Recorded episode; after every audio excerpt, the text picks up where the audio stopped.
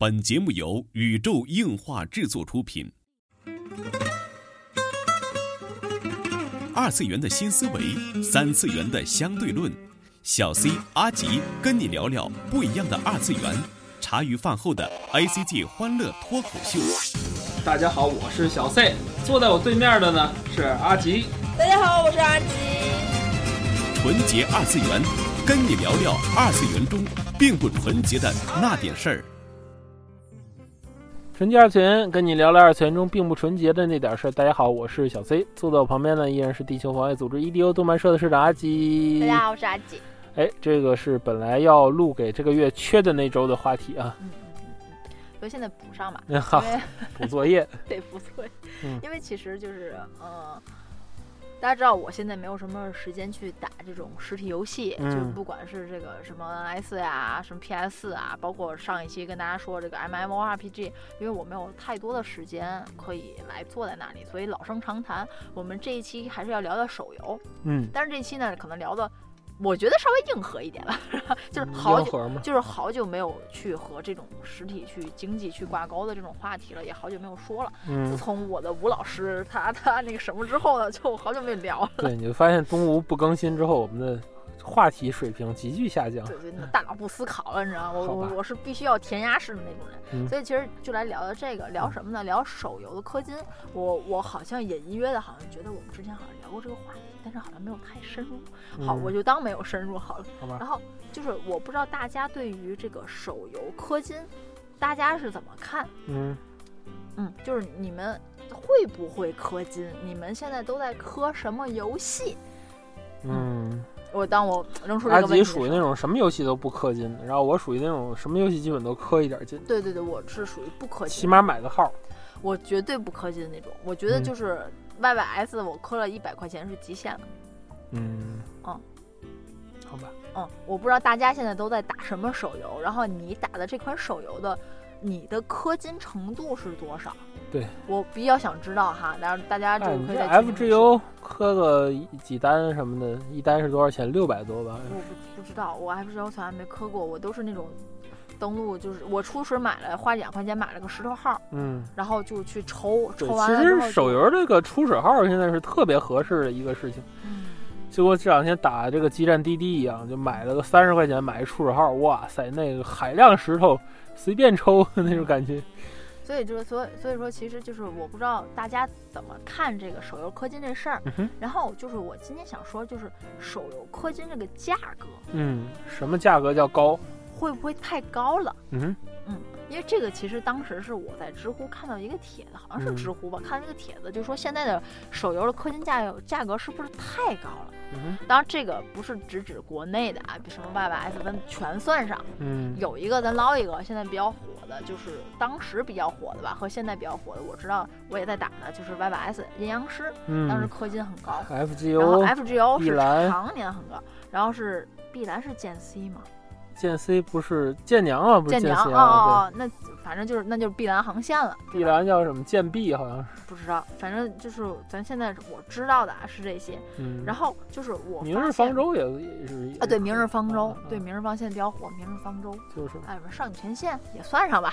哎呀，都算了。现在所有的氪金，就所有游戏哪有不氪金的？对，所以说就大家你们在这些。这些都不过分，我觉得王者荣耀抽那个那个谁武则天是最过分。最近我因为要买那个。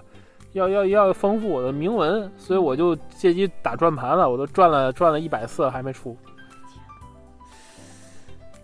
OK，好，这件事我不知道。好，在那王者荣耀也算上，反正我我被老 Z 送了很多皮肤，因为我从来不知道皮肤价钱。然后那天皮肤八十一个。哦，对对，然后就是那天六十到八十，就是比 cos 服便宜一点有限。对，然后就是那天，就是我想送他一个皮肤，然后我觉得，哎呀。花点钱吧，大过年的也没有什么什么消费了。我说去王者荣耀看看，他现在正在玩什么妲己啦，嗯，还有什么那个梦琪啦，想送那个皮肤，看见梦琪一个熊猫的皮肤，嗯，要什么六百八十八票，我当时就没有想，我觉得六百八十八票最贵六十八块钱，我对吧？我觉得我已经能磕了，然后我才发现他那个皮肤要三百八十八块钱。还是哦，他要一千二百八十八票，然后他要他要六八八，好像是六十多块钱的，对对，还还是八十多块钱，忘了。一千二百八十八票，好像最后反正要扣三百多块钱。王者荣耀里的氪金的数值设计简直是完美，就是心理学上的完美，真的，因为你想，就是氪金而不多花钱，基本不可能的。他那个设计特别。然后问题是我看了一下他的所有皮肤，我能送得起的他全起了，他全起了。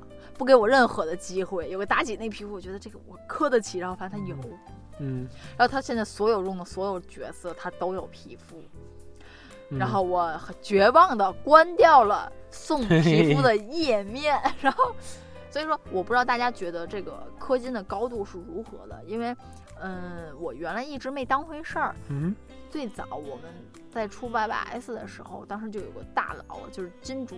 爸爸那种形象，对，他说他当当时打日磕十万，差不多吧，他打了 YYS 不到一个礼拜，嗯，就已经磕了十几万进去了，对。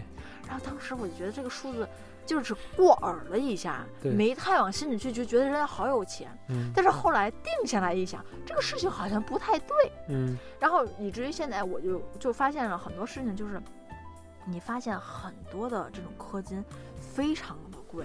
对因为就是我我我看到的啊，听见的啊，就是，呃，FGO 好像一单吧，六百四十八。对，而且任何一个游戏所谓的一单就都能买一个叫什么三 A 级大作。对，而且你还不一定能氪的怎么样。说贱币这有那个有一个有一个什么新年皮肤要九千一百钻，就是九百一十块钱才能买齐。嗯哼。啊，然后说崩坏三说是氪金特别猛，也是特，但是我没玩过，说也特别特别猛。对。嗯很多手游你不氪金根本打不下去的，是吗？嗯，基站你不氪金你也打不下去。但是其实啊，你这么看，就是你一单，咱就 FGO 这我打过抽石头这种，一单六百四十八块钱，咱不说在 Steam 特惠的时候买多少游戏，Steam 时候你六百块钱你能你起码买六十个游戏。咱就说咱买 PS 的盘，我都能买两张了吧？对，没问题。就三 A 级大作买两个没问题，对吧？就就是我我 Switch 的，我觉得卡带游戏就很贵了。我也能买。你要这么想，十单，你可以买市面上所有游戏机加主流游戏，是吧？十单六千块钱，你一个游戏机一两千，你可以买三大厂牌，就 Xbox、PS、Switch 买齐了，然后每每家再送两个三 A 级游戏，差不多这种这种这种价格。但是其实这个这只是一个表现象，咱今咱现在可能咱俩坐在坐在这儿，然后跟谈笑风生一样去说这个事情。但是其实大家有没有真正意识到一件事情，就是很多人去磕这个钱，尤其是呃怎么说打游戏的混混贴吧呀、混混论坛啊，你经常会发现有这样的帖子，嗯，就有人嫌贵，不是有人嫌贵，是有人花了好像一两千块钱，然后。嗯，说好像就抽不到什么东西啊，然后就去就去发了发牢骚，嗯然后先不说他这个这个牢骚他怎么样，他是是是是是对的，是不对的，或者怎么，就人家发了一条，然后发现很多人就说你知道，嫌他花钱少，事儿多，就觉得你花个一两千，你也能叫氪金吗？就是你花一两千你不出东西，那是你活该，好吧？那很正常是吧？对，然后就。嗯，我当时就是看到那种那种小截图，你知道，就觉得，哎，其实手游氪金这东西真的是一个心理游戏。我我对一个游戏大概我能允许的氪金就是一个游戏的价，就比如四五百。但是真当一个游戏你氪进去四五百之后，你就奔着一千去了，你的手就就就就躁动的小手你停不下来了。其实这是一个就是游戏设计的时候一个心理设置的问题。就为什么说很多人就谴责现在这种手游，或者是这种所谓的赌轮盘也好啊，开箱子也好啊，就包括抽卡抽卡池也好啊，就很多甚至有国家把它列为违法。对对，它就是因为它是一个本身很邪恶的一个东西，本身很赌，它就是类类类似冰果机那种东西，就是它给你的奖励可以让你在游戏中取得一个莫大的优势，但是你为了这个优势，它的奖赏是不确定的。这个就给很多人一个继续投入动机，往往就是你觉得下一次就能中，我再氪一发我就能中，这种感觉，我我已经就歪歪的抽一抽，我十连我都没抽中，我再抽一十连我不信抽不中，这种感觉。当然了，这个咱都是说的是游戏机制的问题，这个我今天就不做讨论。这人家是靠这种机制来营生的，对，就是首先让大家明白手游的氪金是怎么回事，就是一群心理学家设计你，让你往坑里跳的那么个东西，它真的不值那么多钱，从成本来说，好吧。但是其实今天就是借由手游和手游氪金，这这个是不是太高？这个话题，我突然间发现，嗯，在数据的面前，嗯，我觉得很多事情都是。非常有意思的，嗯，就可以解释很多事情。对，就是为什么会有这些人。就是我发现，就是有的人为什么就像可能我这种，我一单不磕，嗯，然后为什么有的人他可以磕，随随便便就一个活动或者一两天就能磕个十几万、二十几万，对，人家甚至可能磕掉你三年的工资。对对对。后来我才发现，那个这个这个好像说的不好听点叫贫富差距，对吧？对。就是我才发现这个贫富差距。基尼系数。对基尼系数到底有多大？对，然后我不了解，然后我就去了解了一下。嗯哼，因为大家都知道我对这个数字的东西，我我来不了，这个太复杂了。这个基尼系数真的，不复杂，就是只是因为国内不公布而已，不是不是它很复杂。就是就是你才发现你很很惊讶，你明白吧？就是你认为很惊讶于中国的贫富差距吗？还是怎么着？不仅是贫富差距，有很多的事情和数据摆在那儿，你会觉得你也没有多穷，但是你和富人比起来，你差的好多。明白，我明白。我不知道大家能不能理解这件事情，因为有我们在天津，然后不算是一个二三线城市，现在已经是四五线城市了。嗯。啊，差不多天津好像掉到四五线城市了。嗯，但是我一个月，但其实不是。天津的数据啊，就是从二零一九年的这个人均可支配收入排名来讲，嗯，天津是这个第四名，嗯，上海最高，北京、浙江、天津，嗯，上海是。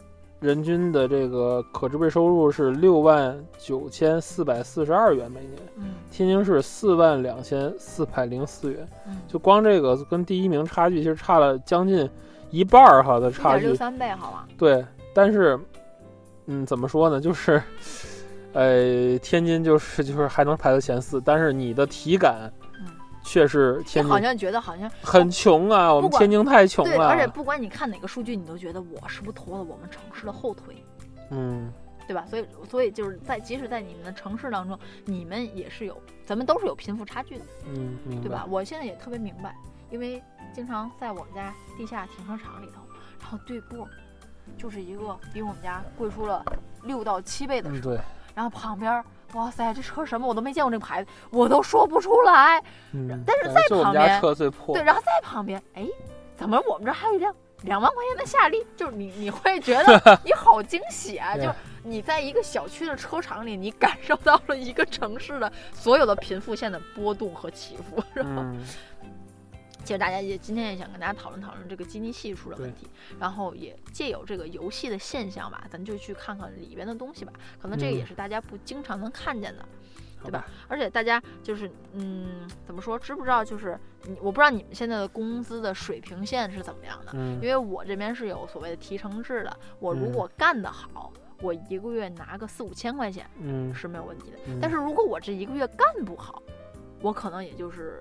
一两千吧，就就比如说这个二月份，我给大家交交个底儿。二月份我什么也没干，在家里躺了一个月，刨去了五险一金，所有这些什么公积金什么的，就是补贴全算上了。嗯，我最后拿了一千二百块钱才。嗯，我觉得我好穷啊！就很多人还拿不到你的钱。但是我只拿了一千二百块钱，太穷了。我什么都不干，躺着只拿了一一千二百块钱。嗯，所以当时我就觉得，哇塞，我完蛋了，我我太穷了。但是其实我看了一下，就是应该是。去年吧，然后国家统计的一个数据，嗯，然后就是人均可支配收入，嗯，是一千四百三十二块二，嗯哼，然后我觉得我躺着离这个线只差了两百块钱，对，对吧？然后如果因为这里边包括儿童，如果你把孩子就是没有办法赚钱的再跑去，嗯，你是一千七百二十二每个月，嗯，然后我觉得我离这个线只差了五百块钱，还是可以接受了。然后你再刨去老人，嗯，是两千七，嗯。你会觉得差八百块钱，马上就两千零七，两千零七啊，两千零七块钱，就是就是你只差了八块钱，你马上就翻出一倍去了。嗯，我觉得我还是可以的。嗯哼，但是你还是，但是你还是拖了国家的后腿。对，我还是拖了国家的后腿。你还是没有到平均数，还是我背背你这个平均数去的。嗯，所以其实这里讲就是，大家有可能有一个就是一叶障目的事情，就是说，嗯，比比方说啊，我举一个例子来说，就是我那时候问阿吉一个问题，就是你觉得是不是现在年轻人都是大学生？是啊，阿基说必须是啊，是啊，我我我周围四邻居，我接触所有人没有。对我那阵那阵说了，就是竞争岗位这么这么严峻，现在一板砖下去，我跟你说得死好几个研究生了。那阵说已经不是大学生的问题，都是研究生了。但其实中国的大学的这个大学生的这个概率还是不是很高，好像是人口的百分之四，是百分之几？百分之四。百分之四。有时候有百分之九十六的人他不是大学生，而且我跟你说这个好像我记得这个数据我没有没有再看那个词那个那个当时那个公布，好像这个百分之四里头还有百分之二点多还是三点多是大专生。嗯，明白。然后就更别提这个所谓九八五，你更别提那清华北大，清清华北大说是万分之一的概率还是多少？就一万个人才零对对对三还是零点零三，我给忘了。反正那个数字，这个这个很精准，而大家可就是有系数可以查的，大家可以去看一下。对，统计局可以查嘛？对对，各种数据，然后你大不了可以搜 B 站嘛，就搜那个叫做人均可支配收入，对这一块儿。所以说，嗯，说来就是。除了这个这个总体人的这个这个价钱就我们有误判之外，还要认清的一个事实就是说，这个中国的贫富差距到底有多大？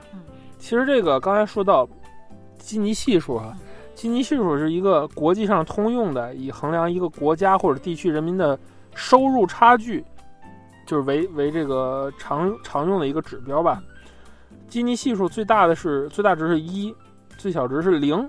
越接近零，就表表示着叫什么收入越平等，对，对不对？就是优先越小。对，国际惯例上呢，就是把这个零点二以下叫做这个收入比较平衡，嗯，对吧？叫绝对平，叫绝对平衡。零点二到零点三呢，叫做比较平衡；零点三叫零点四呢，叫做合理；零点四到零点五就是叫做收入差距较大，对吧？当这个大于零点五以上呢，就表示这个国家的。收入悬殊，就是贫富差距贼大。对，什么时候国家开始达到这个警戒线呢？就零点四的警戒线呢？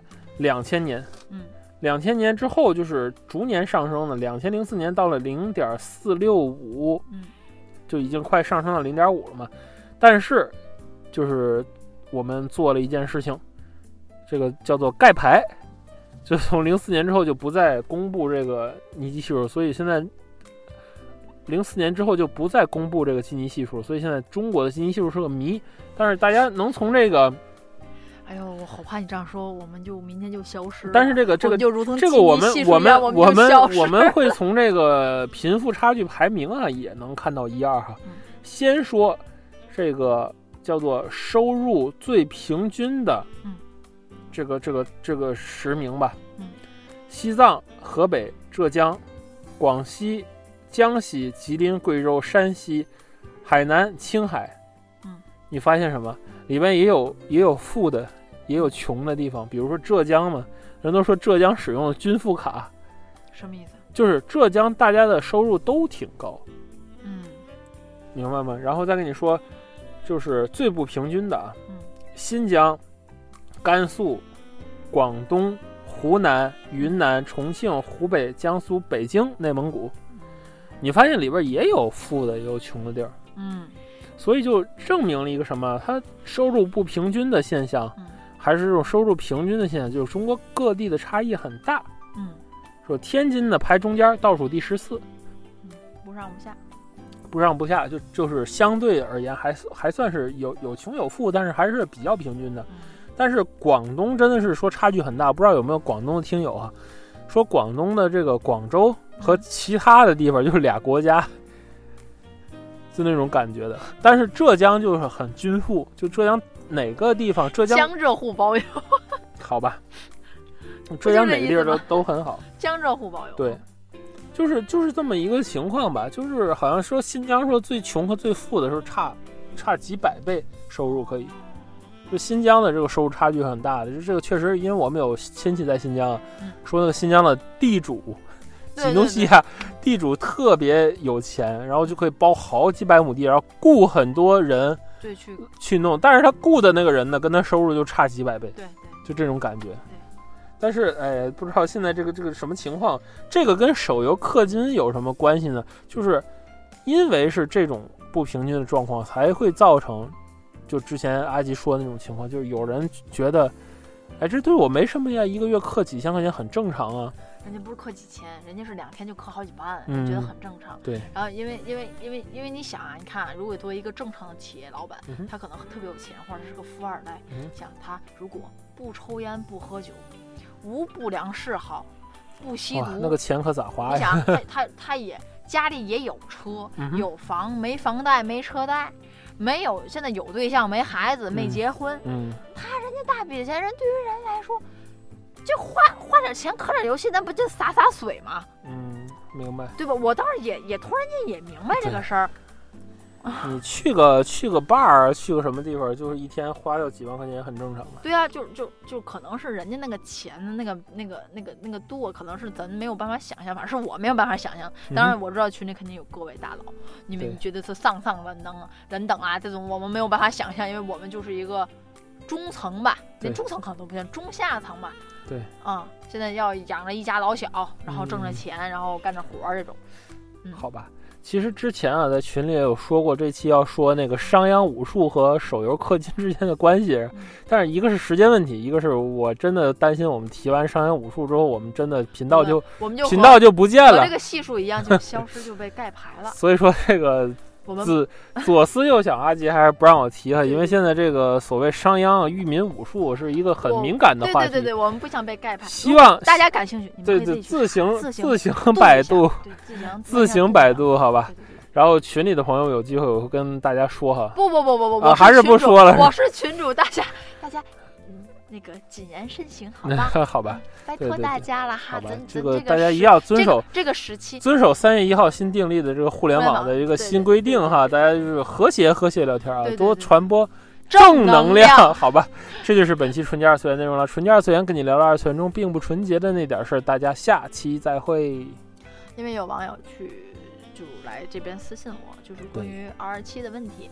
然后这个问题，我觉得我将来一定会会聊。啥玩意儿？R 二七的事儿哦哦啊，哦啊，我一定我一定会聊。但是啊，你播的时候这事儿已经过去一个月了。对这个没关系，嗯因为现在我因为现在事情还没有平息，所以我说实在的，我不是不想聊，是我不嗯想死亲友，大家能明白吗？我不想死亲友，所以对对对所以我我会聊，我也不想被你们举报。我我会 聊，我会聊，所以我不想死亲友，就是我既不想蹭这个热度，我也不想挨骂，我也不想死亲友，所以我会暂缓这个话题。这个但是这个话题我们一定会录，这个请大家放心。